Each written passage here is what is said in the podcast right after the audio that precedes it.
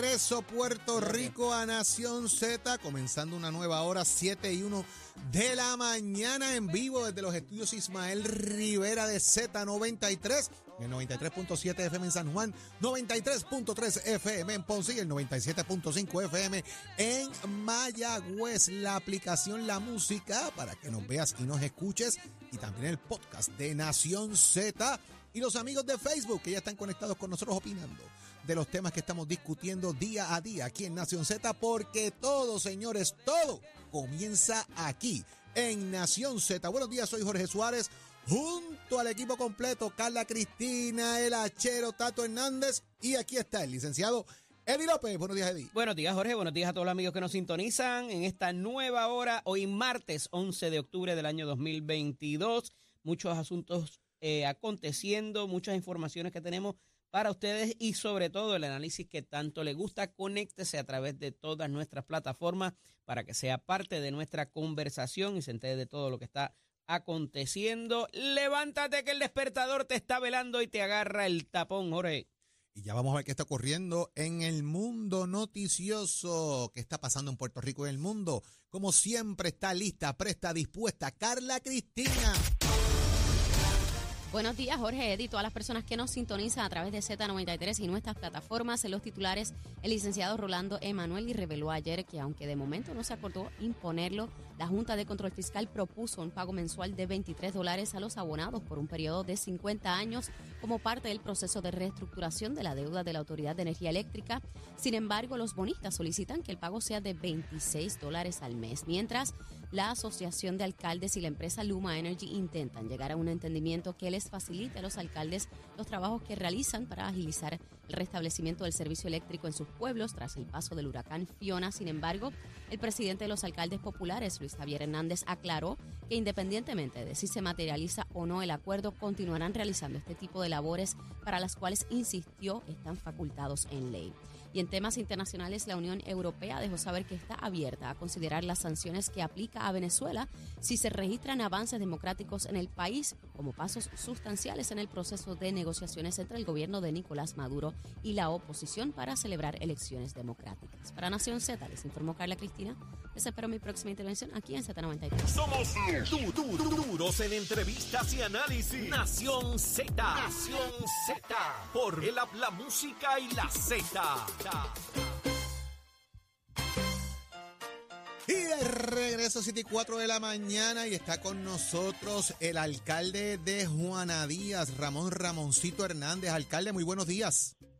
Buenos días, profesor. Buen día, licenciado. Buen día, profesor. Un placer compartir con ustedes en la mañana de hoy. Gracias por estar acá. Qué bueno tenerlo con nosotros acá, alcalde. Yo, ¿verdad? Usted le ha dicho al gobernador de entrada que, que no se haga de la vista larga con el tema de la energía eléctrica. ¿Cómo está la situación en Juana Díaz en este momento, alcalde?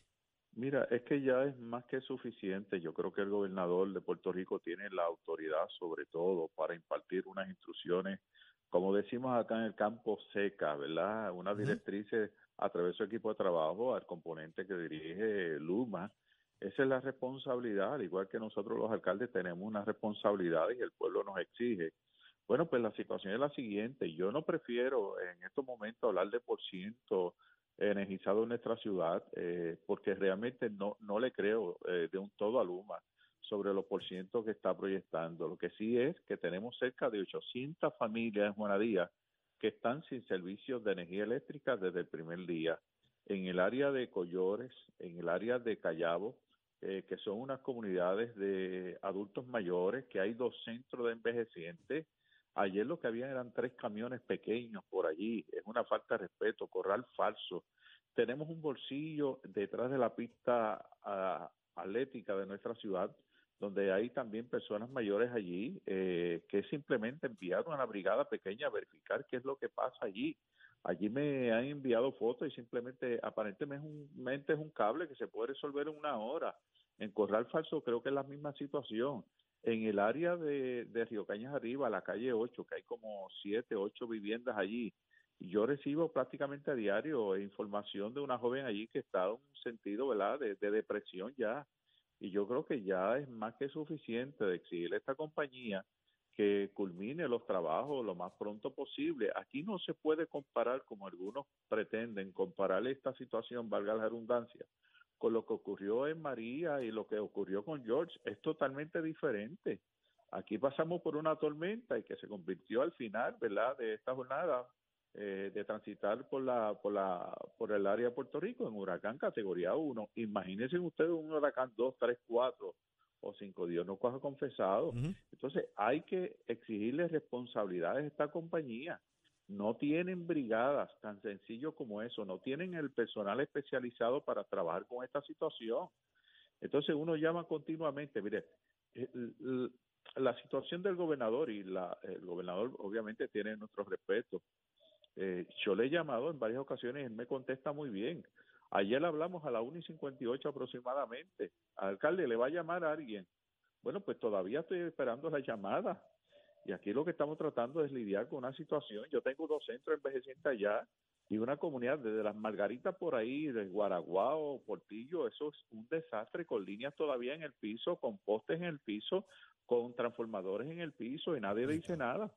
Alcalde, eh, eh, qué, bueno que nos trae ese asunto porque hay una comunicación que se da con Fortaleza y hay una comunicación que se da con Luma. Hoy hay un titular en el periódico que se le va a dar un enfoque a esa coordinación con Luma directamente por los acontecimientos que han surgido con otros alcaldes y las amenazas de arresto y todo lo demás. Cuando se contrarresta o se compara lo que les dice Fortaleza versus lo que le dice Luma, yo me imagino que esa persona contacto que tienen en Fortaleza eh, eh, todos los alcaldes le están diciendo, mira, pero es que esta gente no me resuelve, esta gente no me resuelve. O sea, ¿qué le contesta ese, ese coordinador de la fortaleza a la, a la queja de ustedes cuando ese tercero, la corporación, no les resuelve? Bueno, lo, que pasa es que hay unos coordinadores, ¿verdad? De enlace entre los alcaldes. Ajá. pues Jorge Suárez conoce muy bien, porque fue parte, ¿verdad? Un momento dado del gobierno de Puerto Rico donde son los enlaces entre los alcaldes. En este caso, por parte de Luma, está el señor Michael Pérez en la región de Ponce. Eh, y está a nivel de todo Puerto Rico, que es su jefa, eh, Lisbeth Torres. Pues yo tengo que decir con Lisbeth Torres tenemos una buena comunicación. Eh, eso no es el problema, pero es en el proceso de ejecutar como la ejecución, Exacto. La ejecución como tal es lo que queremos ver. por tanto, y, por eso hago la comparación. Igual tienen un enlace en Fortaleza, tienen uno con Luma y uno con Fortaleza. Esta persona de Fortaleza, que es el enlace para los municipios, debe estar teniendo todas las quejas que existen eh, de lo que del enlace de Luma, o sea, eh, eh, que eso se, masifica, ¿no? Hay, hay unos ayudantes, pero recordando que esa, esa plaza está vacante ante la renuncia del compañero ex alcalde de Sidra, Javier Caraquillo, que era el enlace entre, los alcaldes.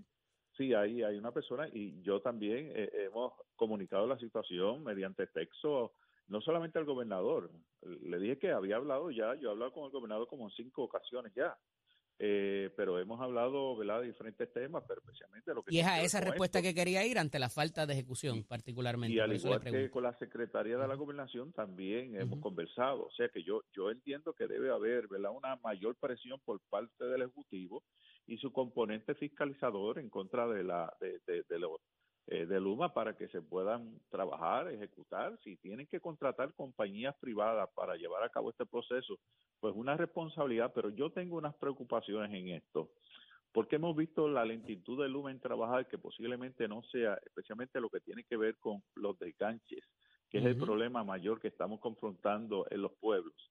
Óigame, de Luma salió un vicepresidente que le, se le otorgó un contrato de 60 millones de dólares para llevar a cabo ese proceso.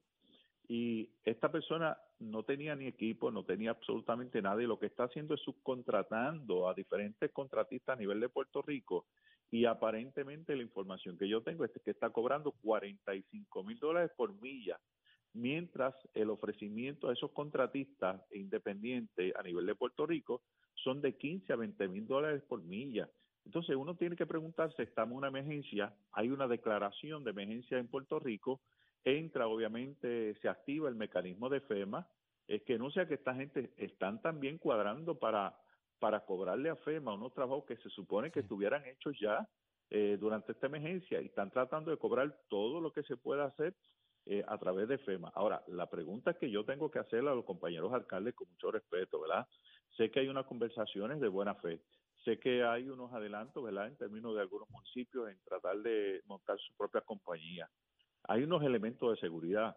Eh, ¿Hasta dónde cubre precisamente los seguros del municipio en cualquier accidente que ocurra?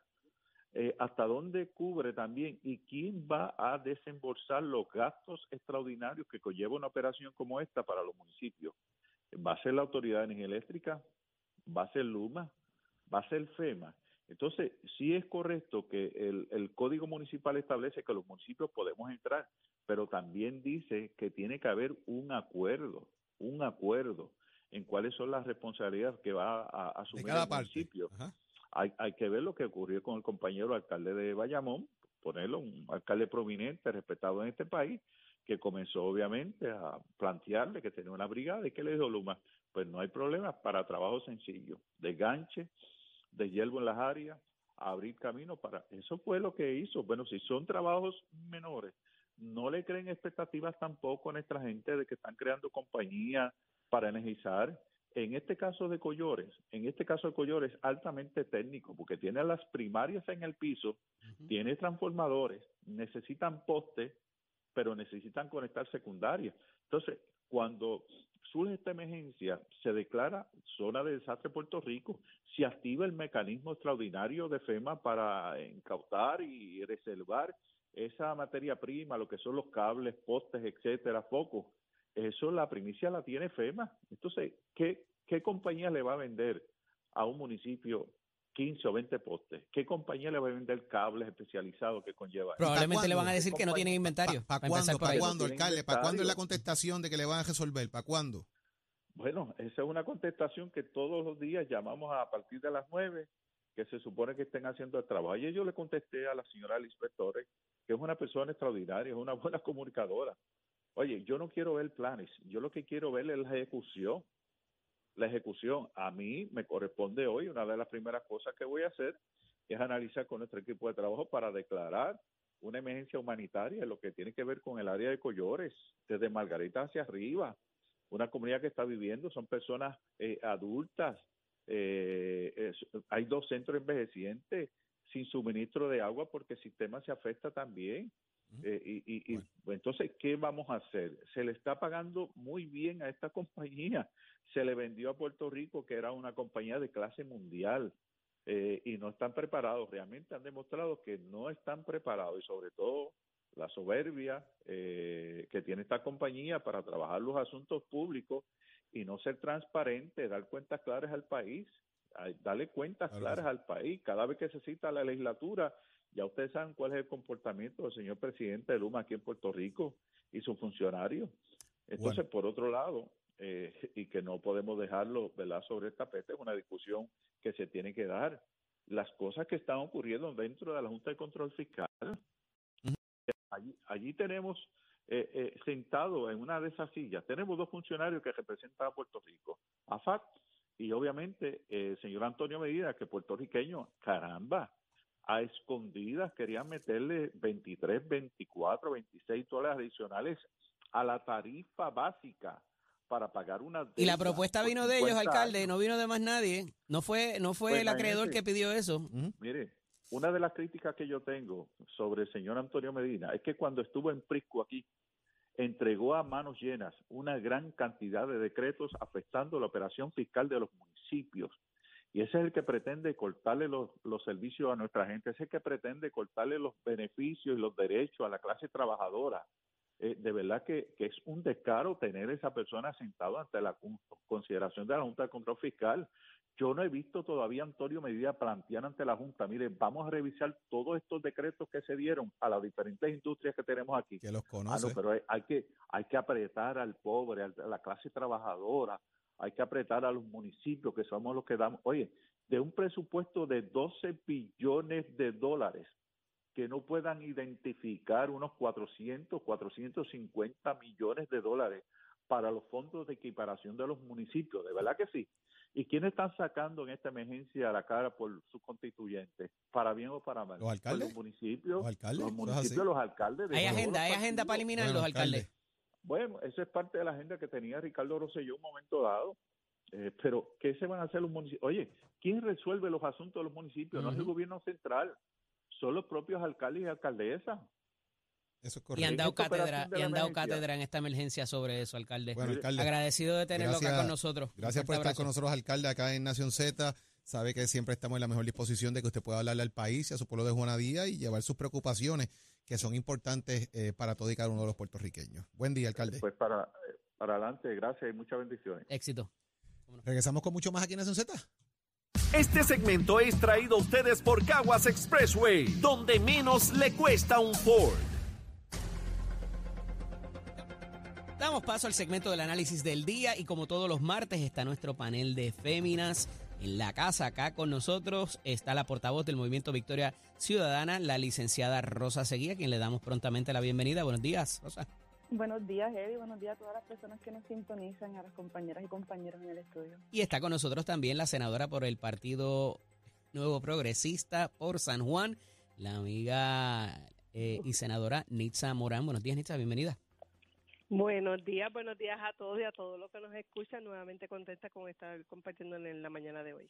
Tengo un asunto aquí que llevo discutiéndolo con los compañeros, ¿verdad? Eh, fuera de, de, de- cámara y de micrófono, eh, y que es la portada del periódico Nuevo Día. Y quería discutirlo con ustedes porque aquí se nos va la vida literalmente. Y se habla de el asunto de los médicos y que no hay residencias. Y se trae un asunto adicional que por ahí quiero empezar porque tenemos unos estudiantes que no son puertorriqueños estudiando en las escuelas de medicina y se habla de darle prioridad a unos o a otros o cómo hacemos para que este estudiante puertorriqueño pueda tener acceso a las diferentes eh, especialidades a través de las rotaciones y lo que es eh, este tipo de eh, apertura, ¿verdad? Y de posición en los hospitales. Eh, ¿Y cómo podemos hacer eso? Que sea legal, quizás se requiere legislación, no lo sé, para lograr que los médicos no se nos sigan yendo. Comienzo con la licenciada. Eh, licenciada, póngame en contexto esto, ¿qué podemos hacer para no seguir perdiendo esas especialidades y esas oportunidades para los estudiantes de medicina? Yo, yo creo que estamos viendo ¿verdad? La- las consecuencias de unas políticas fallidas. Eh, yo creo que el reportaje comienza acertadamente señalando dos problemas. Uno, la privatización de los servicios de salud en Puerto Rico eh, y verdad señala esas reformas, mal llamadas reformas de salud de, del 1993 eh, y cómo esto pues no ha servido para mejorar los servicios ni la calidad de los servicios. Eh, y también pues tenemos que mencionar las políticas de austeridad de la Junta de Control Fiscal eh, de cómo ¿verdad? El- la Universidad de Puerto Rico, porque se nos olvida que está íntimamente atado, ¿verdad? el recinto de ciencias médicas, el hospital universitario, ¿verdad? nuestro centro hospitalario más grande, que no solo es para atender, sino también para educar y para investigar, pues tiene la mitad de su presupuesto, así que tenemos que ir a la raíz de- del problema. Estas políticas eh, neoliberales de la Junta de Control Fiscal han estrangulado nuestros servicios, ¿verdad? Y el gobierno no ha atendido y no ha querido identificarlo como un servicio esencial.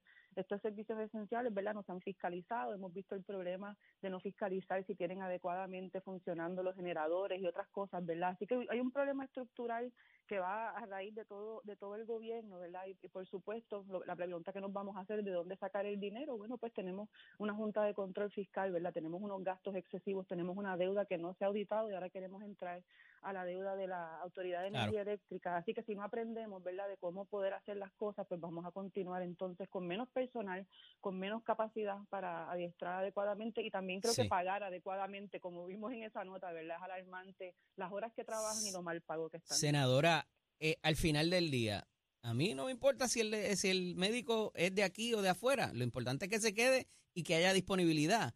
Eh, pero, ¿verdad? Es mucho más probable quizás en la práctica, y lo que sabemos, que ese estudiante de medicina regrese a su país y no necesariamente se quede eh, a la necesidad del puertorriqueño, a menos que le mejoremos bastante y sustancialmente las condiciones, eh, ¿verdad? Eh, de, de- de- de todo lo demás, de, que pueda cobrar, de que eh, no sea tan caro el estilo de vida, todo lo demás. Eh, ¿Qué pudiéramos hacer legislativamente quizás para que por lo menos nos den unos añitos después de que se gradúen y, lo, y les demos la educación aquí en Puerto Rico?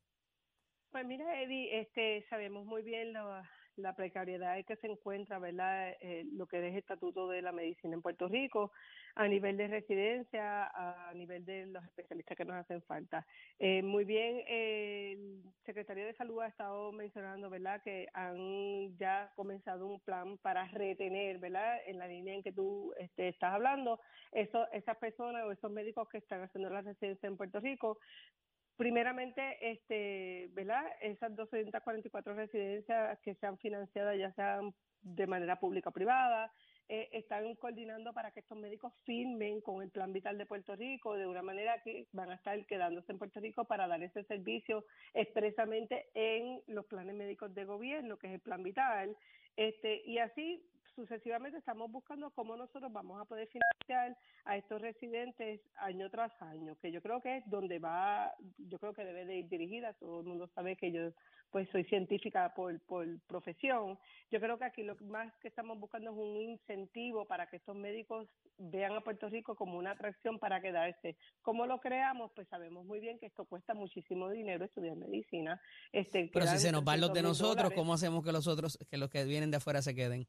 Se nos van los de nosotros porque nosotros no le estamos dando una oferta, ¿verdad? Si nosotros pudiéramos condonar, este, ¿verdad? Muchos de los de los préstamos que estamos teniendo o por lo menos sufragarnos de esos gastos sería un incentivo para los puertorriqueños quedarse, inclusive para los extranjeros también, que es lo que hace muchas de las universidades en los Estados Unidos. A veces hasta a veces le condonan cierto por ciento de los préstamos que ellos están teniendo, así que liberan cargas de esta de estas deudas que estos médicos están teniendo. La oferta de las residencias también tiene que ver muchísimo sobre el aspecto de lo que nosotros estamos ofreciendo aquí como senadora, pero si por menos que eso, si por menos que eso la Junta nos manda a freír espárragos, Rosa, ¿qué tú crees ahí? Porque evidentemente esta condonación implicaría un contrato, ¿verdad? Eh, también para que estas personas se queden y nos rindan servicio y haya las especialidades al final del día. ¿Eso es viable? Eh, ¿Entiendes que es viable con promesa y con todo lo demás que están eh, barajeándose en el país en este tipo de reforma económica particularmente? Bueno, la contestación rápida es que si existe la voluntad para actuar, por supuesto que se puede. Hay que enfrentar a la Junta de Control Fiscal, ¿verdad? Y esto pues no es nuevo. las políticas no. No nos ha ido bien las últimas veces que lo hemos enfrentado. Eh, no, no, yo no creo que se ha enfrentado adecuadamente. Yo creo que debe haber, ¿verdad?, este, una, un actual del gobierno eh, independiente de lo que puedan ser esas consecuencias cuando vemos que el pueblo de Puerto Rico, la salud de un pueblo entero se ve, se ve en riesgo.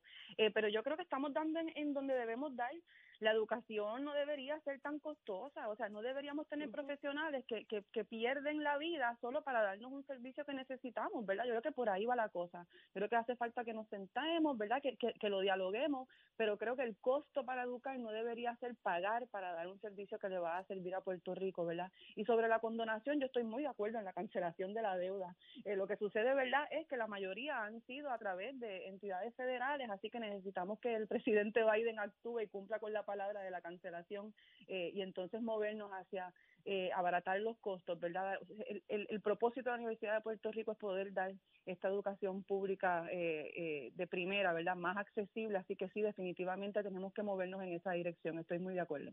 Si hay algo que es súper esencial, es obviamente la salud, más allá que la educación, la seguridad y todo lo demás, ¿verdad? Que ya conocemos, eh, senadora, eh, vuelvo y reitero mi pregunta, no sé si legislativamente se puede hacer algo sin convertirnos en, qué sé yo, en Cuba o Venezuela, de que se obligue a los estudiantes a quedarse y, y a trabajar para el sistema eh, X número de años.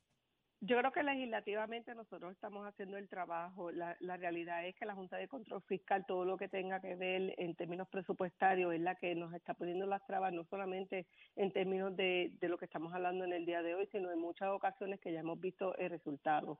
Eh, estamos dando la lucha legislativamente, vamos a seguir dándola. Yo creo que esto es prioridad. Estamos hablando de la salud de Puerto Rico. Pero no empecé a eso de las condonaciones, ¿verdad? Es solamente un ejemplo de lo que te pude dar.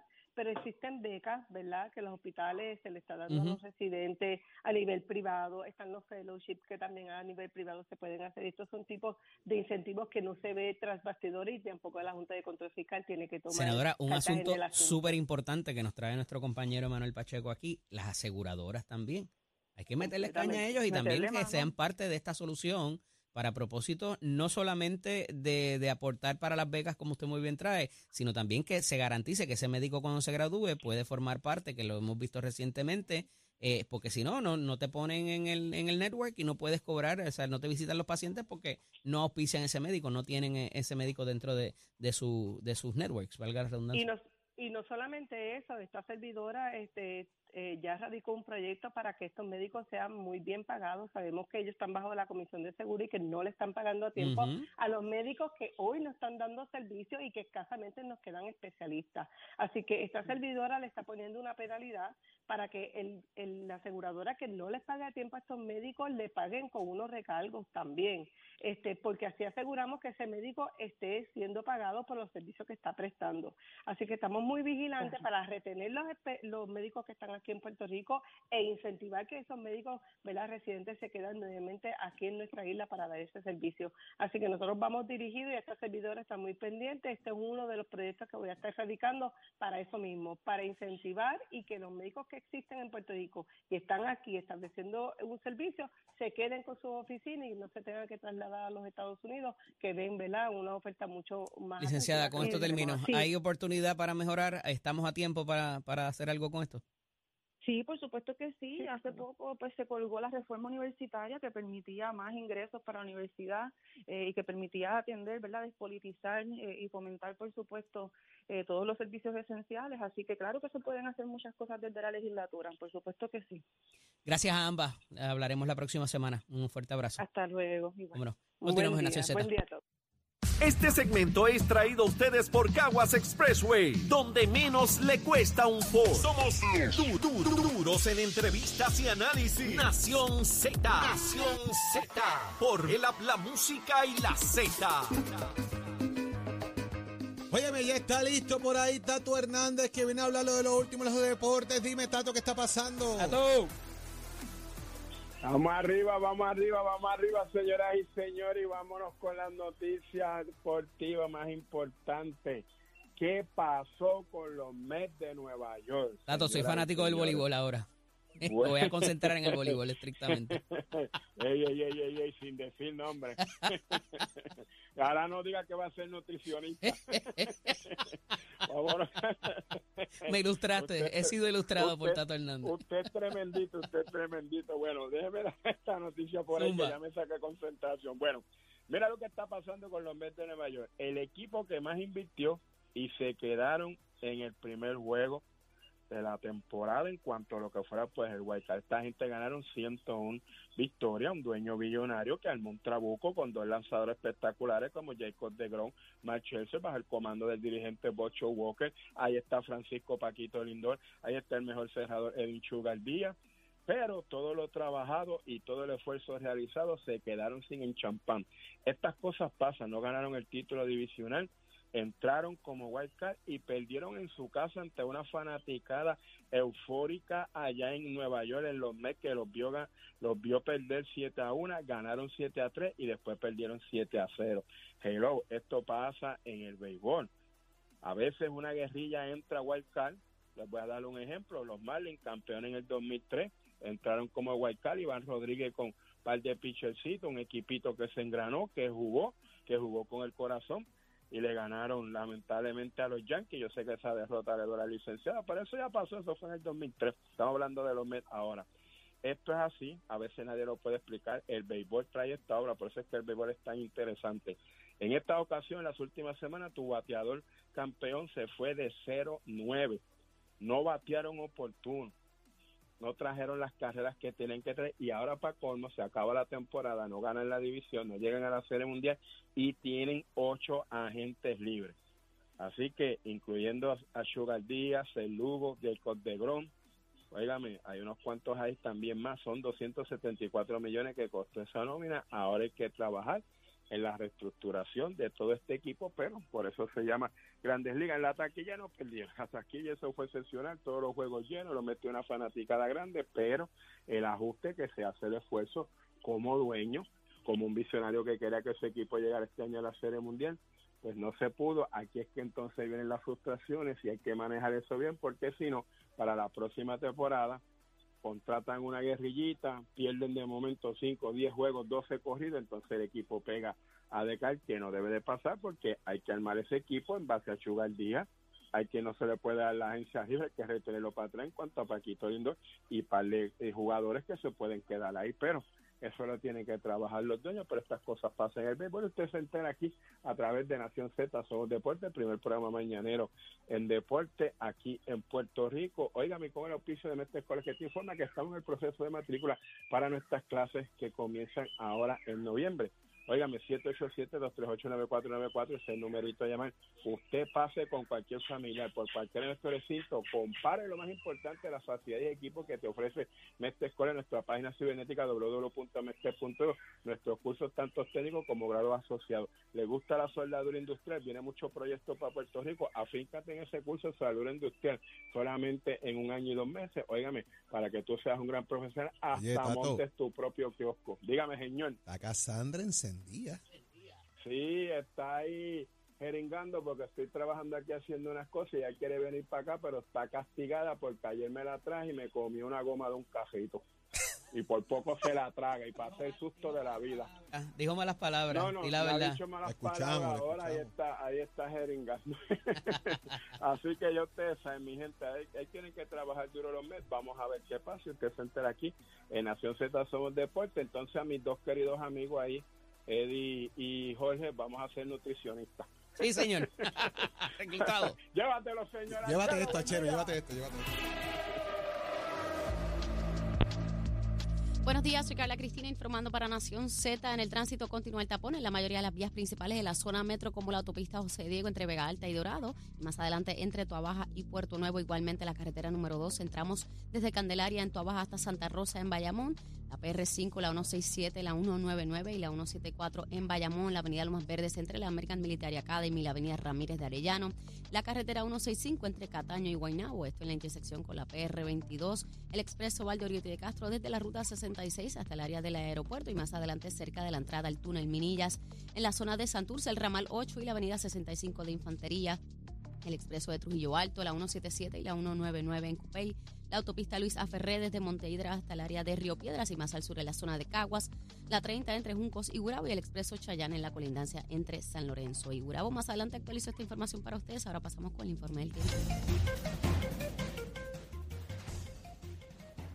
El Servicio Nacional de Meteorología nos informa que una combinación de la baja presión en los niveles altos y humedad que proviene de una onda tropical que se aproxima a nuestra región provocará que hoy tengamos tiempo activo con aguaceros afectando a los municipios del este en horas de la mañana y aguaceros y tronadas durante la tarde con posibilidad de inundaciones urbanas y de riachuelos. Además, esperan vientos más fuertes dentro y cerca de estas tronadas. Avanzada la noche, una capa de polvo del Sahara comenzará a filtrarse sobre nuestra área temperaturas en las zonas costeras y urbanas alcanzarán los bajos 90 grados con índices de calor por encima de los 100 grados. Más adelante les hablo sobre cómo estará el mar hoy para Nación Z.